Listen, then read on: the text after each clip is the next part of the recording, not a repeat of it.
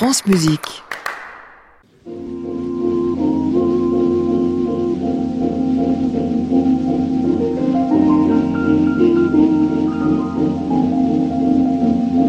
Tout le jour, toute la nuit, rien que toi, toujours, toujours, j'en suis ébloui. Que tu sois au loin, puisqu'en moi tendrement je t'emporte, mon amour, nuit et jour. Bonsoir à tous et bienvenue dans le Classic Club sur France Musique tous les soirs de la semaine, 22h en direct depuis l'hôtel Bedford à Paris où nous vous attendons au 17 rue de l'Arcade mais aussi euh, chez vous bien sûr en podcast et réécoute en passant par francemusique.fr. Oh ça fait longtemps que j'ai envie de la faire cette émission, une émission avec les coupettes. Qui sont les coupettes? Pas des filles qui ont remporté beaucoup de prix aux Jeux Olympiques, quoi qu'elles auraient pu, on sait jamais. Non non mais des, des gens qui aiment bien euh, lever le coude avec des boissons à la fois euh, pétillantes et de très haute tenue intellectuelle. Euh, nous sommes ce soir avec les coupettes, donc, qui vont tout nous raconter de leur vie en commun et de leur carrière depuis 25 ans, depuis 30 ans même qu'elles se connaissent, je ne sais même plus. Delphine Edan et Karine Day sont mes invités jusqu'à 23h. Bienvenue à tous.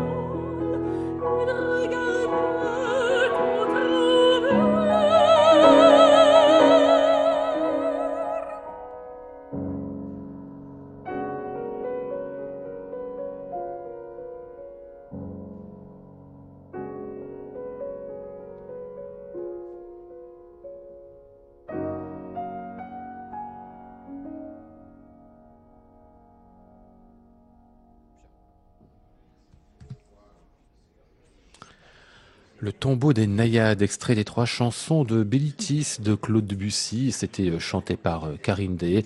Au piano, Jonas Vito sur ce disque de Debussy, les jeunes années dont on a parlé déjà avec Jonas, paru chez Mirare il y a quelques semaines. Bonsoir Karine. Bonsoir. Euh, vous me disiez à l'instant, Jonas est un tellement merveilleux musicien, il vous ferait aimer ces chansons de Bellitis parce qu'avant on avait du mal à les aimer ou à les chanter. Non, mais c'est vrai que c'est un cycle, moi je trouve, qui n'est pas forcément toujours facile d'accès.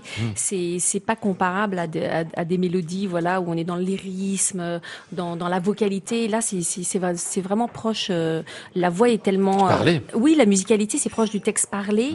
Et, et puis même, euh, il y, a, il y a plein de sous-entendus dans ces textes. Et, et c'est vrai que le travail que l'on a fait avec Jonas autour de ce cycle... euh, oui, m'a- fait découvrir d'autres choses, mais, effectivement m'a fait de plus en plus aimer ce cycle.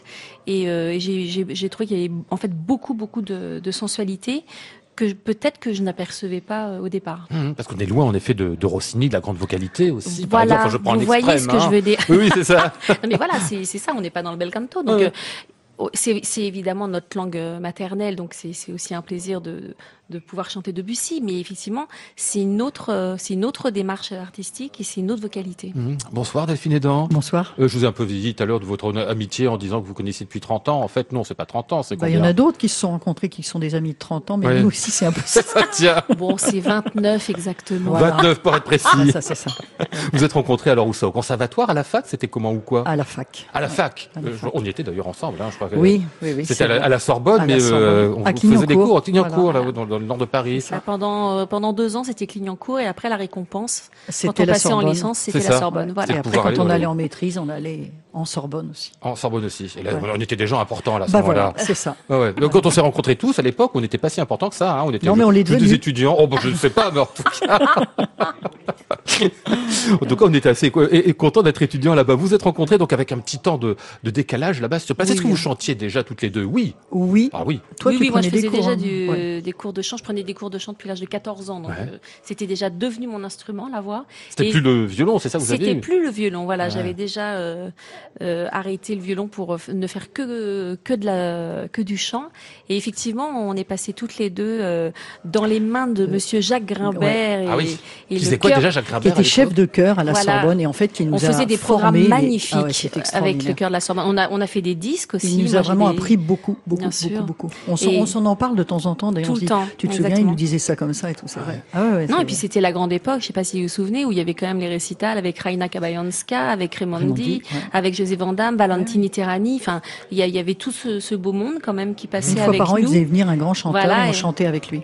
Et nous, on était trop, euh, Ah ouais. trop euh, heureux à chaque fois de, de pouvoir partager ces moments-là avec ces grands Et chanteurs. vous chantiez à ce moment-là donc dans les Dans les chœurs. chœurs. Ouais, On ouais. était dans les chœurs. Et Ouais. Moi, j'étais dans les sopranes. C'est vrai Oui. Moi Delphine aussi, Ah bon soprano Ouais, on 2. était- ouais, ah bah ouais, je ouais. dis soprano 2. Ah, ouais. Comme dans le baroque. voilà.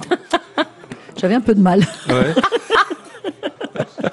La voix était mal. déjà un peu plus, Ben, la voix, elle était, est- en hein. fait, la voix, elle était déjà comme ça, mais comme je montais, ben, on m'a dit, oh, bah, à l'aud- la première audition en 86, je, voilà, je donne une date, Ouais. euh, on m'a dit, non, soprano. Allez, sans me, j'étais monté Sans vous demander votre la- avis, quoi. Oui, oui, j'étais monté jusqu'au solo là, soprano. Vous auriez dit je suis basse et puis je monte jusqu'au truc. Vous auriez dit soprano. Mais, mais c'était, su- moi, j'ai un souvenir extraordinaire de ces années-là. Bien Puis on sûr. partait en tournée. Oui, on- exactement. Il y avait beaucoup, beaucoup, beaucoup de concerts, quoi. Et, et vraiment, on était euh, comme une troupe un peu. Mm, mm. Et dans les chœurs, on avait tous l'impression d'être importants. Parce qu'on faisait de la musique, en fait. On avait un cours d'échauffement vocal aussi, je me Oui, souviens, oui, bien sûr. qui était vraiment... Et euh, tout ça était complémentaire de vos études que vous faisiez oui, à côté. Vous oui, étiez c'était déjà la au- fac. au ouais, l'un l'autre Non, non pas encore. moi je suis rentrée qu'en 90 Un chez Crespin. quelques années après, c'est ça. Voilà. Oui. Et moi, la même chose. Une fois que je suis entrée au conservatoire, j'ai arrêté terminé, le ouais. de, de la Sorbonne, mais j'ai fait quatre ans quand même, donc c'est une belle expérience. Ah, Ah ouais, c'était vraiment formidable. Une vraie expérience de se D'ailleurs, retrouver si Jacques, là dans un chœur. si Jacques nous écoute, ben on l'embrasse très fort. Exactement. Bon, on va parler avec vous, euh, Karine Day et euh, Delphine Edan, de votre vie, euh, des actualités à venir. Il y a plein de choses, bien évidemment. Puis on va évoquer évidemment aussi vos carrières euh, en commun, croisées, et puis vous entendre, tiens, euh, quelque chose qui nous a été euh, apporté ici par euh, Delphine. On le découvre d'abord, et puis elle nous dira après de quoi il s'agit.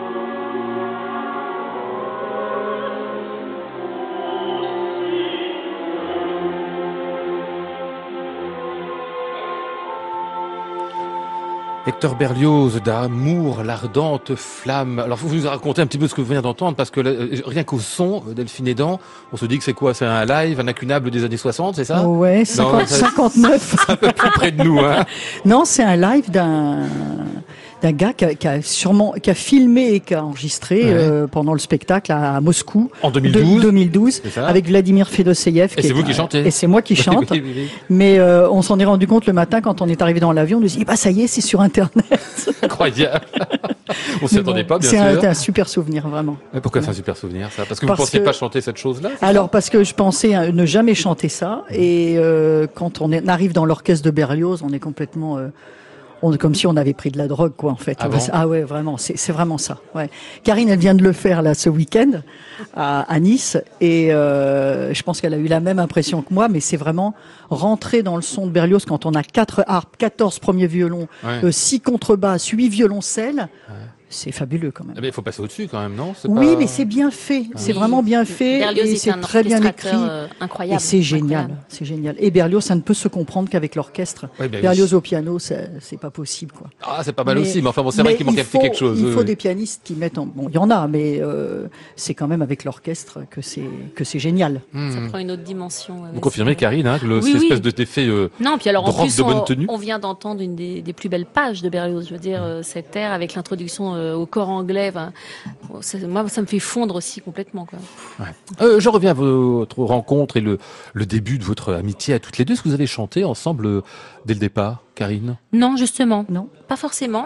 Euh, on, on allait s'écouter l'une l'autre. Moi, j'ai plein de souvenirs de, de Delphine que j'allais écouter d'ailleurs euh, à l'opéra, l'opéra de Paris. je me rappelle de Delphine dans Zerline, dans Don Giovanni.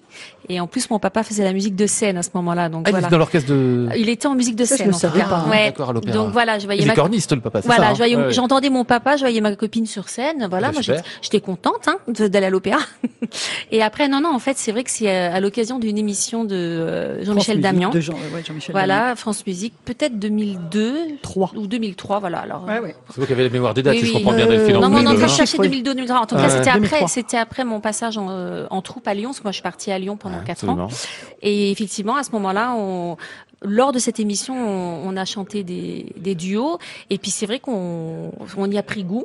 On y a pris goût et après, au fur et à mesure, voilà, on, on a développé euh, les concerts, les, les idées. euh, on Il y a eu une cherché, petite pause d'abord, ça n'a pas Oui. démarré, démarré tout Ouais, de suite, puis à partir de puis 2008, on a beaucoup cherché le il y a eu des concerts aussi. assez Ouais. régulièrement et du coup il y a eu un travail fait régulier sur euh, couper ensemble, faire les voyelles ensemble et maintenant ça devient une vraie science, faut dire les choses quoi. Une vraie chance, pourquoi Mais parce De- que parce deux ben oui parce qu'en fait on essaie vraiment de de travailler sur la même couleur de la voyelle ou qui finalement le but c'est quand même d'arriver à ne plus distinguer qui est qui. Hmm. C'est-à-dire qui est Karine, qui est c'est ça le but souvent dans le son.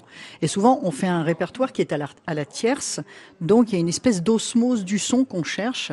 Et euh, voilà, c'est c'est aussi le but de de notre de notre travail. Euh, Ce serait pas le même travail, pardon, avec un ténor, par exemple, où là, on- voilà, c'est pas la peine de chercher à faire mimétisme entre les deux voix. C'est pas bah pas Ce qu'on appelle un répertoire à voix égale, c'est Mmh. ça Oui. qui est euh, très Exactement. intéressant en fait à exploiter et qui n'est jamais fait. Qui, le, ce qui s'en approche le plus, c'est le répertoire soprano-mezzo, mais nous, nous, on a encore une autre spécificité qui est vraiment de chercher la couleur, la consonne au même endroit, couper ensemble, avoir le même phrasé, le même legato. Classic Club, Lionel Esparza, France Musique. On va revenir à De Mezzo, sinon rien, qui est le, le, le concert, je veux dire le nom général du concert que vous donnez là-dessus, mais un petit peu plus tard dans l'émission. Je voulais vous faire entendre euh, quelqu'un qui a été euh, important pour, euh, pour toutes les deux, hein, c'est Régine Crespin.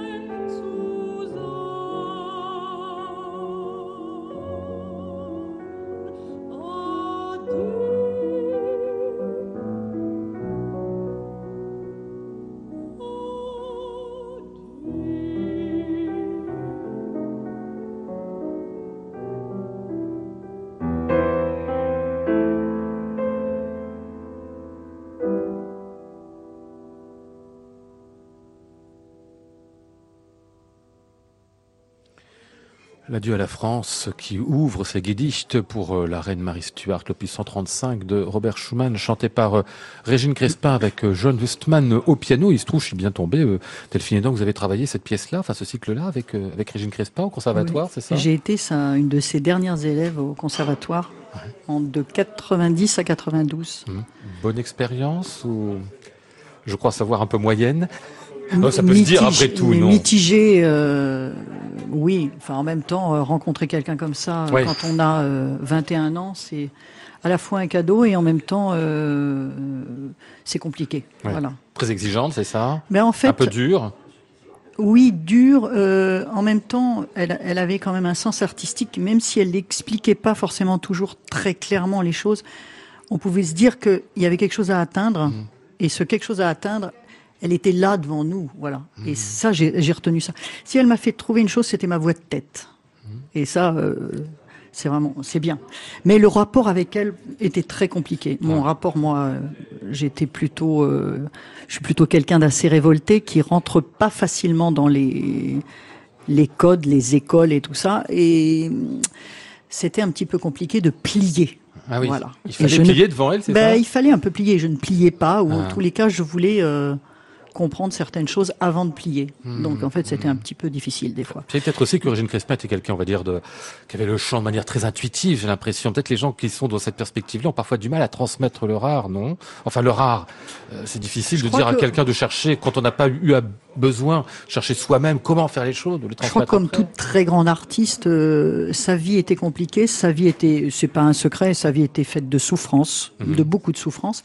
Et je pense que de cette souffrance, elle tirait, elle tirait l'essence pour aller en scène, parce qu'elle a donné, elle a fait des choses extraordinaires. Mmh. Mais euh, dans la, les rapports de tous les jours, et quand on la côtoyait tous les jours au conservatoire, hein, c'était c'était plus difficile. Et puis il y avait un rapport de génération qui était, qui était compliqué. Euh. Mmh.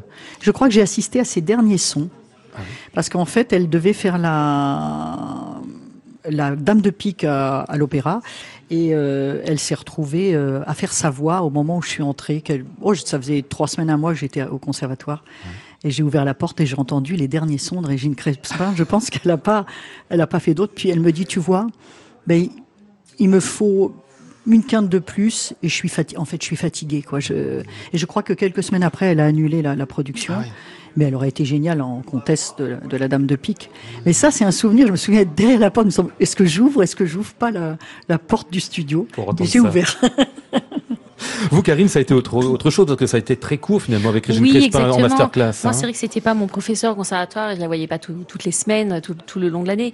Moi, j'ai eu la chance de, de la rencontrer lors d'une masterclass qui n'a duré que 8 ou 10 jours. Euh, C'était un royaume autour de Berlioz. Et c'est vrai que moi, pour le coup, je, je n'ai que des bons souvenirs. Voilà, on a, on a monté cet opéra de Béatrice et Bénédicte. La finalité, c'était quand même de jouer avec euh, l'orchestre de Paris, à l'Opéra Comique. Et puis, euh, grâce à elle, j'ai pu aussi choisir toutes mes tonalités des, des nuits d'été. Ça, c'était aussi un sacré exercice parce que je, je ne savais pas encore comment organiser ce cycle. Et je ne savais, je ne connaissais pas toutes les tonalités aussi qui mmh. existaient au niveau de, de l'orchestre parce que on, on, a les pianos chants, alors on a voix, voix haute, voix grave, et en fait il y a des tonalités intermédiaires qui sont déjà euh, qui existent déjà que que Berlioz a écrit pour l'orchestre et en fait voilà si je ne, je ne l'avais pas rencontré j'aurais peut-être pas forcément euh, pu euh, choisir les, les, bonnes tonalités pour pouvoir faire ce cycle en entier mmh. et parfois les grands artistes de venir rencontrer quelques jours en effet c'est peut-être mieux ah ben moi, que, dans la très longue, que dans la très longue durée hein. on a échangé d'ailleurs avec Delphine à ce moment-là mais c'est vrai moi ça a été une rencontre extraordinaire ah. ça m'a formé aussi hein, je veux bien dire sûr, ça m'a aussi construite voilà de même sur le répertoire, sur, ça, ça ouvre forcément des, des, des, des choses. Euh, rien que par savoir ce qu'on veut faire et ce qu'on ne veut pas faire aussi. Donc déjà, rien que ça, c'est bien. Et puis je me disais toujours, bon, euh, voilà, je la regardais être, je la regardais se positionner par rapport à l'étude d'un morceau, par rapport à l'étude d'un lit, d'une mélodie. Quand elle disait, par exemple, bah c'est pas bien, elle savait pas peut-être pas dire pourquoi, mais elle disait c'est pas bien. Donc le résultat, c'est qu'il fallait arriver à quelque chose de bien. Hmm. Voilà. elle savait pas vous dire vraiment pourquoi en fait. non, mais il y avait toujours quelque chose d'intuitif qu'on mettait dans un coin de sa tête et qu'on se disait, bah ça ressortira peut-être dans dix ans, mais en attendant, hmm. je me le garde. Hmm. J'avais quand même aussi la conscience que je rencontrais quelqu'un qui avait été très important. Ah oui, oui. Voilà. Donc ça, j'ai rien que pour ça, euh, ça valait le coup. Mmh, mmh. Allez, on va retrouver ici euh, Karine D. Dans un disque paru il y a quelques mois. L'opéra des opéras. Rien que ça.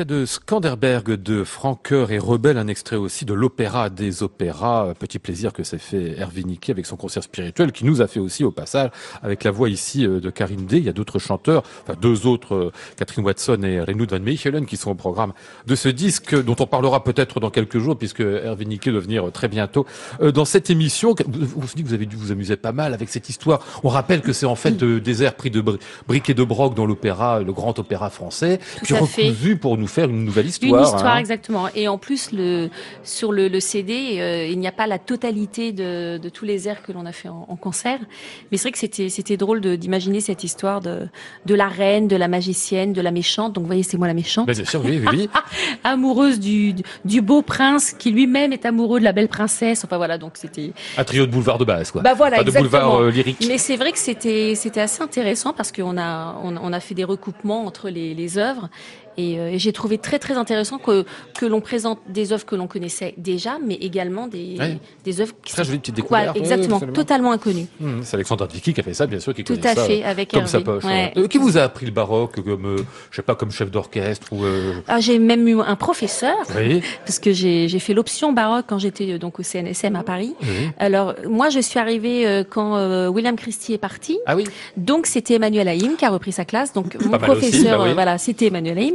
Et dès la deuxième année, j'ai donc auditionné devant Christophe Rousset et William Christie. Et mes premiers contrats, c'était avec eux. J'avais 25 ans. Ah, c'était des contrats de baroqueuses au début. Ah mais oui, Ah mais oui, oui, moi oui. j'ai l'étiquette baroque au début, mais Ouais. qui s'est vite après euh, effacée parce que comme je suis rentrée tout de suite en troupe à Lyon Mmh. et que je n'avais plus le droit à avoir des, euh, enfin en, en tout cas on était vraiment très pris en troupe, donc on n'avait plus de permission euh, pour avoir des, des contrats en dehors.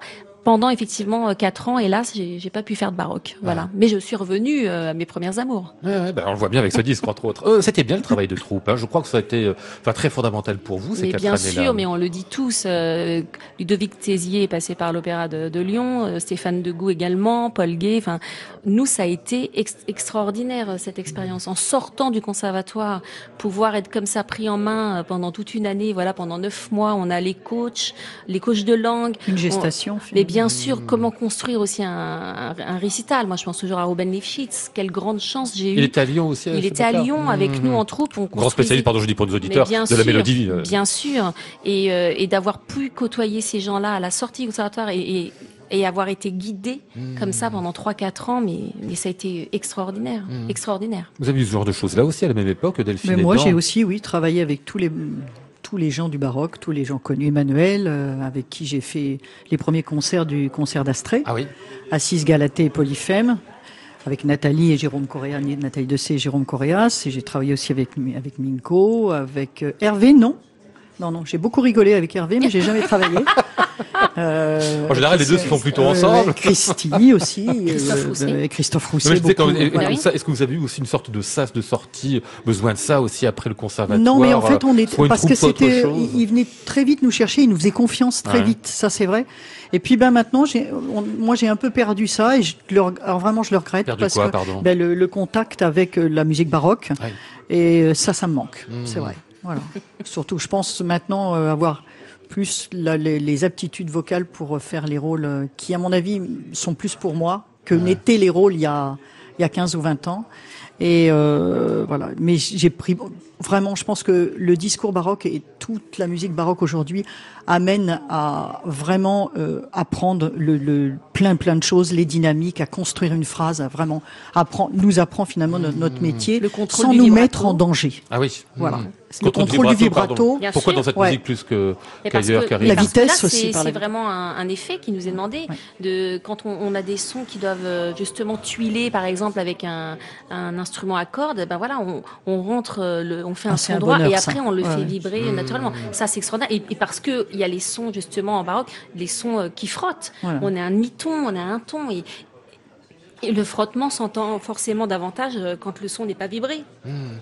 Donc il y a, il y a tout ça et, et le contrôle du vibrato, bah, c'est de la technique. Mais regardez, beaucoup de, de, technique. de gens qui ont commencé par le baroque sont encore là aujourd'hui. Quand on pense à Véronique Jans Sandrine ou à Pio, Sandrine Pio, sûr. c'est quand même des chanteuses qui ont conservé vraiment et qui sont au- à l'apogée de leur art et qui sont vraiment des chanteuses exemplaires. hein, vraiment. Classic Club, Lionel Esparza, France Musique.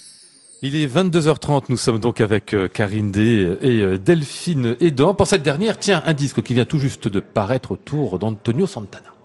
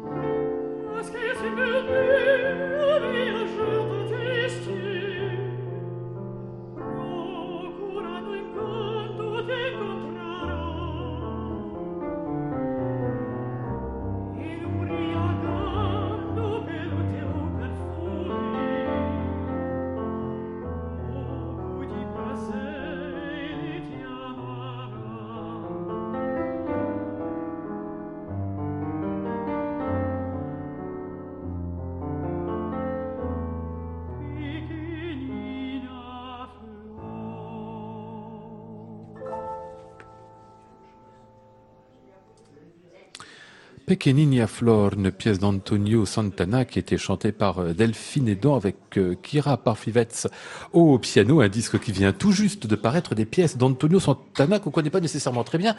Qui est-il? Aucun rapport avec le, le- le Santana des années Non. 70, hein, qui jouait de la guitare, hein, qu'on aimait bien. Le, le disque s'appelle Miroir de femme et il y a, il y a d'autres chanteuses euh, qui font partie de ce disque, dont Patricia Cioffi, Ouais. Noram Selem et donc euh, c'est Kira qui accompagne. Un violoniste euh, euh, qui s'appelle David Lefebvre aussi qui est super, Jean-François Verdier aussi, euh, clarinettiste. Et alors qui est Antonio Santana Alors Antonio Santana est un compositeur vivant brésilien euh, qui compose, euh, qui dit que la, la musique lui, lui tombe comme ça dans la tête. Et voilà, qui a une musique en fait très généreuse et très très spontanée et qu'on a eu envie de défendre. voilà. Vous l'aviez chanté ici à l'hôtel Bedford Oui, d'ailleurs il y a oui, quelques, oui. Quelques mois. Hein. J'étais venu vous voir, vous Absolument. faire un petit coucou après le concert. On Voilà, s'en oui, était dit quelques mots. Et depuis, on a fait d'autres concerts. On, a- on vient de faire un concert samedi là à l'Opéra d'Avignon, qui Ouais. s'est très bien passé aussi. C'est très très bien accueilli par les gens, qui sont d'abord interloqués par cette musique, et, et en fait, euh, c'est très très très touchant, vraiment. Alors, euh, depuis le début de cette émission, on aura bien compris entre entre vous deux, Delphine et Dan, Karine Day, qui est une vraie amitié, qui est une amitié réellement de de 30 ans, euh, qui est une amitié qui se retrouve aussi sur scène avec les spectacles dont on va euh, parler. Mais euh, indépendamment même de ce que vous faites ensemble, est-ce que vous vous suivez toutes les deux dans vos rôles? En particulier On sait que travailler un rôle, c'est quelque chose de, de très particulier pour un chanteur, pour une chanteuse. Est-ce que vous travaillez ensemble Vous regardez Pas du vous-même tout. chanter? Du tout Ah non? Mais pas du tout, du tout. Oh. Bah, D'ailleurs, là, ça fait un an qu'on s'est pas vu. C'est pas vrai avant Alors déjà, on a le même professeur de chant. Ah Oui. Donc on assiste des fois. Qui est donc Monique euh, Non, Qui alors, est des donc fois, Mireille en fait, Ah Alcantara. Mireille Alcantara, pardon, Mireille Moi, j'en ai deux des fois parce Ah que c'est j'ai Karine et Mireille Alcantara qu'on embrasse ce soir que Voilà. j'ai en stéréo et j'adore la stéréo. Donc non, non, déjà on prend les cours euh, l'une derrière l'autre. Ah, donc ouais. là déjà on s'écoute. Attendez, vous puis- prenez des cours, vous prenez encore des cours aujourd'hui? Bah, Ah bien oui. sûr qu'on prend encore des Ah bon cours. Il faut D'accord. toujours prendre des cours.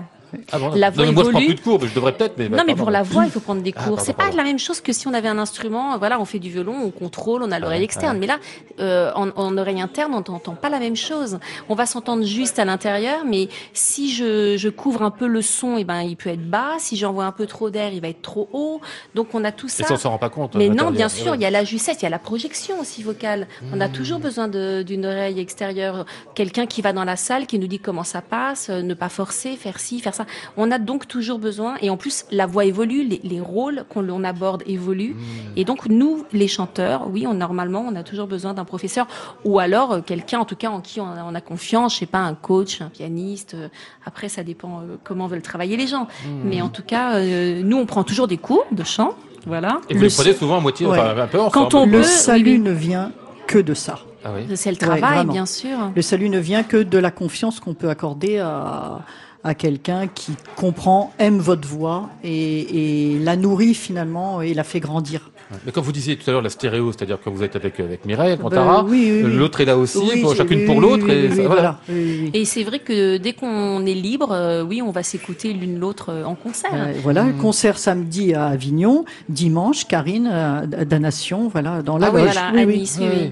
Dès Ah que oui, l'on vous vous suivez Oui, vraiment oui, les voilà, nuances oui, on oui, suit oui. vraiment. Ah. Et on suit aussi d'autres amis. Voilà, Ah quand on a des amis qui sont sur scène, qui Le planning des, est très voilà, des proche. nouveaux rôles, on a, on a envie d'aller, voilà, d'aller partager ces moments-là avec eux. Non, Quoi. mais c'est marrant parce que ça veut dire que euh, vos, vos, vos qualités, vos voix, vos carrières, vous avez construit tout ça en fait depuis euh, une vingtaine d'années au moins, ensemble, euh, Ouais, en vous ouais. soutenant l'une l'autre, en Oui, vous on écoutant l'une l'autre. s'encourage et puis euh, des fois quand on peut se poser des questions sur euh, le choix d'un rôle, euh, on se on, voilà, on, on s'interroge, euh, on, on demande on se demande l'avis et puis on a besoin ouais, vraiment de gens de confiance en fait, c'est ça, c'est parce que c'est des oreilles de, de- Oui, mais que ce soit une, une chanteuse, enfin, comme vous, vraiment, ça c'est assez rare quand même, je me trompe pas. Ben, je sais pas si c'est Oh. rare, non. euh, c'est peut-être le fait d'être de, de la même tessiture, mais euh, euh, je pense que il y a aussi, je pense qu'il y a autre chose aussi que la relation vocale ou musicale. Il y a aussi, je pense, une, une confiance humaine profonde. Ça veut dire, on sent à aucun moment euh, qu'il y a une trahison possible. Je veux dire, je vais jusque là euh, dire les choses. Et du coup, euh, on peut abandonner l'idée de se dire je suis pas du tout en danger de dire là je ne veux pas faire ça qu'est-ce que tu en penses etc je veux dire il y a, il y a une, une totale confiance. Karine c'est peut-être la personne avec laquelle euh, je n'ai aucun euh, comment je vais dire au- aucune peur de lui dire je veux faire ça ou pas faire ça quoi. Mhm. Et vous parlez franchement, comme justement. Ah oui, Mais oui, bien Ah sûr, toujours. Comme dans un quatuor à cordes, au risque de. Exactement. Ah, c'est ça Mais de toute manière, on aborde les choses comme Mais on ça. n'a jamais eu la crise du quatuor à cordes, hein, vous Oui, voyez, vous voyez. Et au bout de Attends, 30 ça va ans. venir. Donc euh, non, non, euh, je trouve qu'on on est forte. Non, parce que justement, on communique beaucoup et, et justement, l'une fait évoluer l'autre et pas sur les Non, mêmes et choses. on n'est quand etc. même pas comme les quatuors à cordes tous les jours pendant des heures. Mmh. Ça, c'est vrai que moi, je les admire hein, parce que c'est quand même une discipline, le travail du quatuor à cordes. Waouh Nous, on a quand même des pauses. Vous voyez, quand ch- chacune notre tour, on est voilà sur scène, en spectacle ou en concert, et ben voilà. euh, Oui, c'est Il y, vrai. a, il y a de la distance des fois. Mhm. Si vous voulez bien, on va aller euh, eh ben, vers entendre un chanteur. Oui, c'est un chanteur qu'on va entendre maintenant dans les nuits d'été, euh, dans les nuits d'été d'Hector Berlioz, puisque eh ben, il vient de les enregistrer et que c'est le coup de cœur du soir de Karine Day.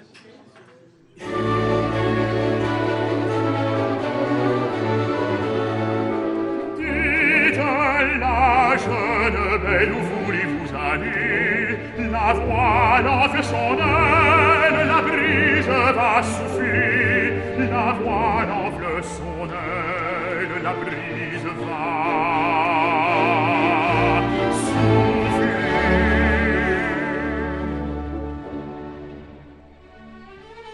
la est d'ivoire le pavillon de moire le gouvernail d'orphin laissent une orange pour voir une aile d'ange. Pour nous sasser la faim, j'ai pour l'est une orange pour voir une aile d'ange, pour nous sasser la faim. Dites la jeune belle salir la voile en fait son aile la brise va souffler. La voile enfle son aile la brise va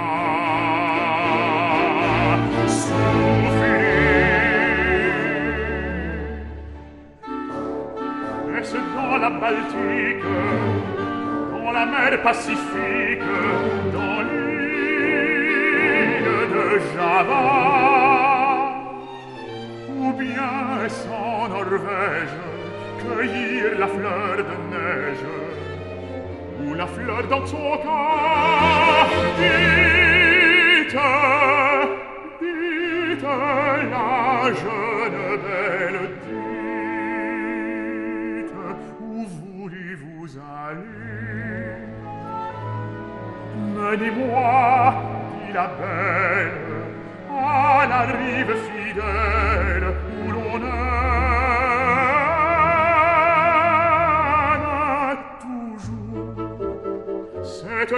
ma chère, on ne la connaît guère. Cette rive, ma chère, on ne la connaît guère.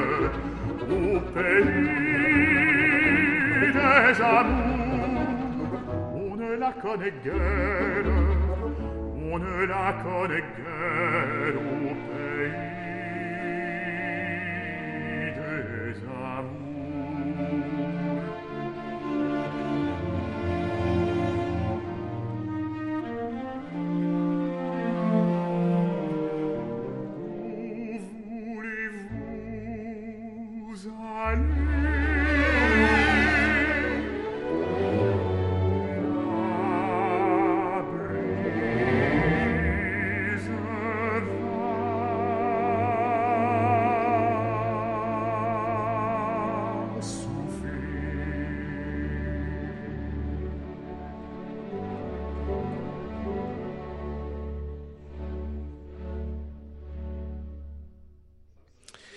Un extrait de ces nuits d'été que vient de graver Stéphane Degout avec les siècles de François-Xavier Roth. C'est pas la première fois qu'on en parle dans cette émission. Tout le monde adore ce disque. Et même les chanteuses, hein, euh, Karine, Ah oui, amoureuse oui. littéralement de la voix de Stéphane, je Ah crois. ben moi hein. je suis amoureuse de la voix de Stéphane euh, de- depuis depuis 98 depuis la troupe à Lyon. Ah, vous savez, vous étiez ensemble Mais à oui, on Lyon. était Eh ensemble à Lyon en troupe et puis on a étudié justement avec euh, avec Ruben Lifshitz Ah, ouais.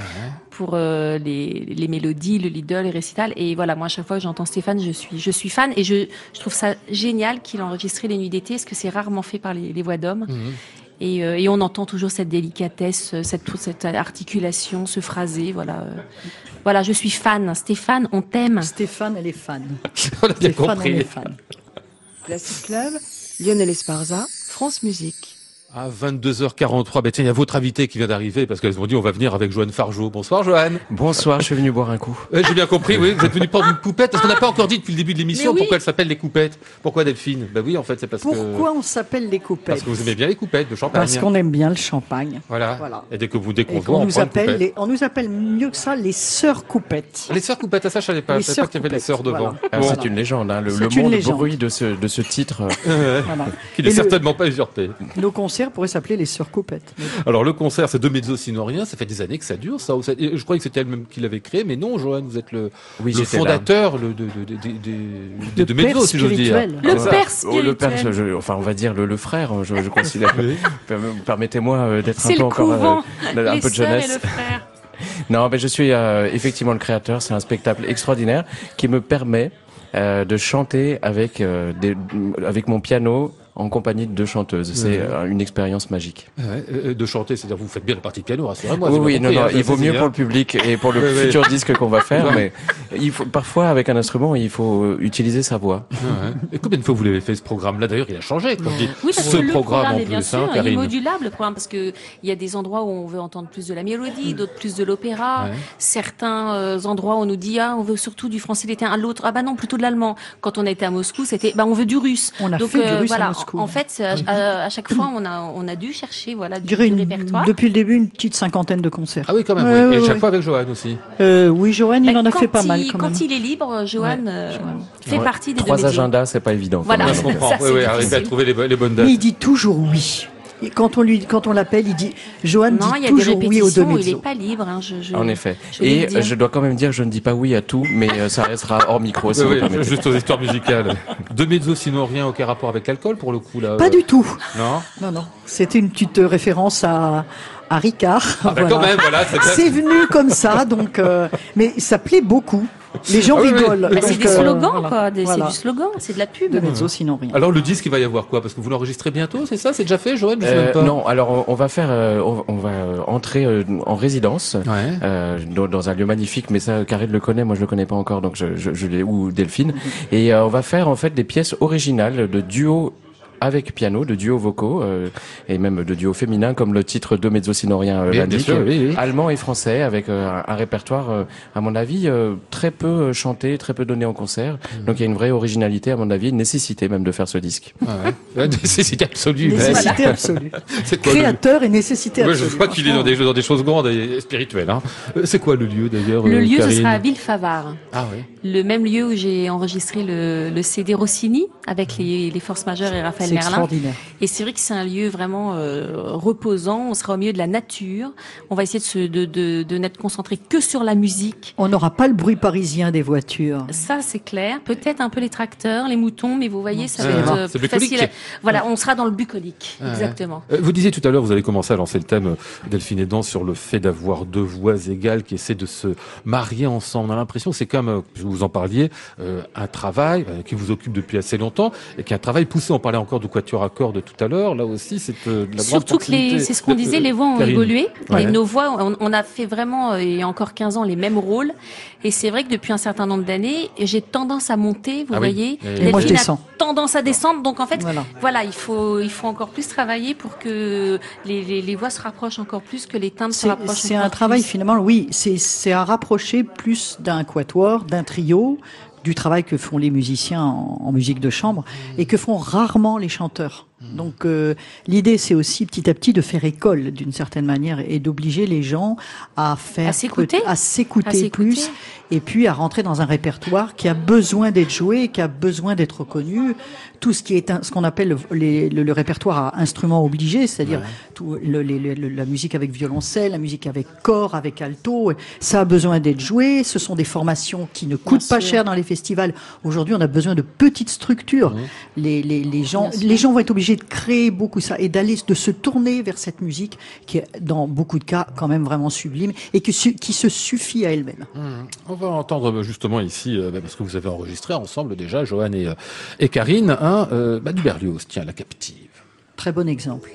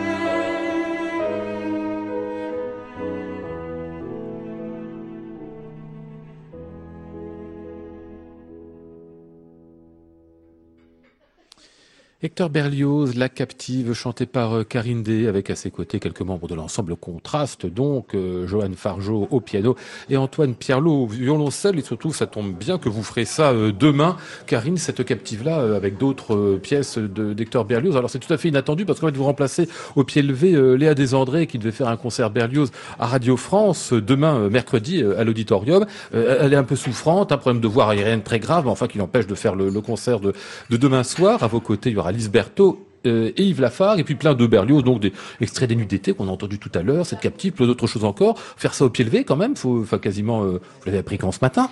J'ai appris ça à 11h et j'ai été tout de suite répété à 13h, voilà. Comme quoi, c'est du rapide parfois pour faire les concerts. Faut dire, vous connaissez toutes ces pièces-là sur le, sur le bout de la voix. Oui, oui, oui, oui, oui, quand même. C'est aussi une chance qu'on connaît le répertoire. Mais bon, c'est toujours autre chose quand euh, on ne connaît pas forcément nos, nos partenaires. Eh Lise Berthaud, j'avais déjà joué, mais du Brahms avec elle, mhm. et je ne connaissais pas l'organiste. Et en plus, euh, l'orgue est, est, vraiment loin, donc. Euh, eh oui il y a vraiment enfin, le clavier est à côté de vous, le clavier est à côté de nous, voilà. Côté, mais le son hein. est derrière, donc voilà, il y, a, il y, a des choses aussi auxquelles il faut s'habituer. C'est pour ça qu'on répète. Bien sûr, bien sûr, on sait que vous répétez demain donc à l'auditorium de Radio France au concert Berlioz avec Karine D. D'autres concerts à venir tout plein. Alors pour les deux mezzos, euh, sinon rien, ben, c'est Joanne Fargeau qui est pas mezzo, mais qui va en parler puisqu'en fait ces concerts, comme on l'a bien compris, se font en trio. Il y en aura un donc euh, euh, vendredi, ce sera à Paris à la mairie du 15e arrondissement, entrée libre, je le signale. Donc on peut vous entendre tous les trois. Euh, Absolument. Sans bourse euh, Tout Paris peut venir euh, ah gratuitement. On va donner des extraits de, de mélodies, d'opéra, avec tout plein de nationalités qu'on va parcourir. C'est de l'histoire de la musique incarnée avec deux mezzos. Ouais. le samedi 30 mars, c'est ce samedi-là, dans le cadre du festival de printemps de PSL. C'est quoi PSL PSL, c'est Paris Sans Céleste, c'est l'université qui regroupe les plus grandes écoles françaises et, et parisiennes. Et à l'occasion de ce festival, ça sera le deuxième concert. Le, nous allons aller à l'ENS, la prestigieuse École normale supérieure rue dans la salle des actes, pour y donner un programme Schubert-Mozart avec la délicieuse Karine Day, encore une fois. Ce sera à 19h. Franz, Eugène, Wolfgang et Karine. Absolument. C'est le sous-titre du, euh, du concert euh, en question. Encore un concert pour Karine. Tiens, j'en ai plein, j'en ai partout, ça, ça, déborde. Le 4 avril, ah, ça c'est important aussi, euh, concert pour la planète. Karine, c'est Christian-Pierre Lamarca qui a initié ça. C'est une fort bonne idée de dire, nous les musiciens, on essaie de faire quelques, quelques efforts à notre niveau comme on le fait tous. Et puis on peut peut-être de temps en temps faire un peu plus tout à fait. Pour faire un concert qui sera donc les bénéfices reversés à une association Good Planet. Exactement. Ah ce qui est fort bien tout ça. Donc euh, le 4 avril, disais-je, concert pour la planète Salle Corto euh, à Paris. Et qu'est-ce que j'oublie Des concerts en, en Russie? Qu'est-ce que vous allez faire en Russie, En Ukraine. En Ukraine, pardon. Une donation à Kiev. Une donation? Une donation. Non, non, bah non. Non, non, non, non. Je, ne donne pas pour le Donbass. Non, non, pas encore. Non, non, euh, en Ukraine. Une donation de Faust, euh, bien sûr. une donation de Faust, voilà. Le 10 avril. C'est le libre qui me donnait des idées. Vous chantez souvent en Russie ou euh, dans euh, Moi, j'y suis beaucoup, pas mal, beaucoup allé. Oui, une fois par an à peu près, c'est vrai. Une, une, bonne douzaine de fois. Ouais, Et quand Delphine va rentrer, moi, j'aurai le, le concert, voilà, à Moscou le 13. Euh, ah je, je chanterai une, une Adalgisa dans Norma en version concert au Tchaïkovski Hall à, Moscou. Ils sont assez musiciens quand même, hein. ils sont assez artistes. Les Russes, ah bah ça, on sait bien, oui, oui, oui. Et les Ukrainiens aussi d'ailleurs. Voilà. Puis dernière chose, donc une troisième de malheur, vous le faites assez souvent, ça, vous le ferez au mois de juin à Reims, le 7 juin, et au Flânerie musicale de Reims, où on était d'ailleurs euh, il y a quelques jours.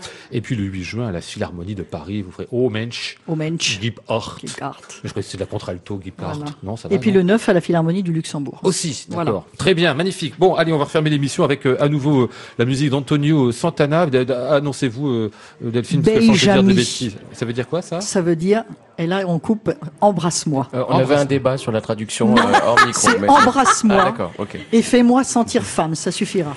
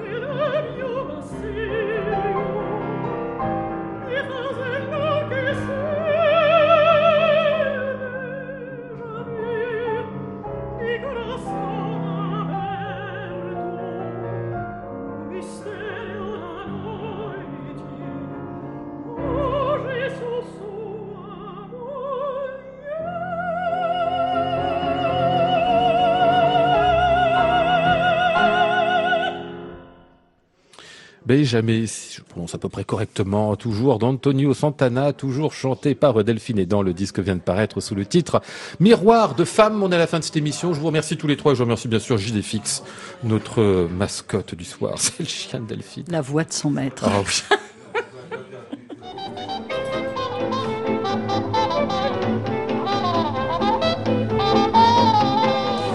Nous étions aujourd'hui avec Flora Sternadel, Charlotte Landru-Chandès, Antoine Courtin, Éric Audra et Sébastien Huel.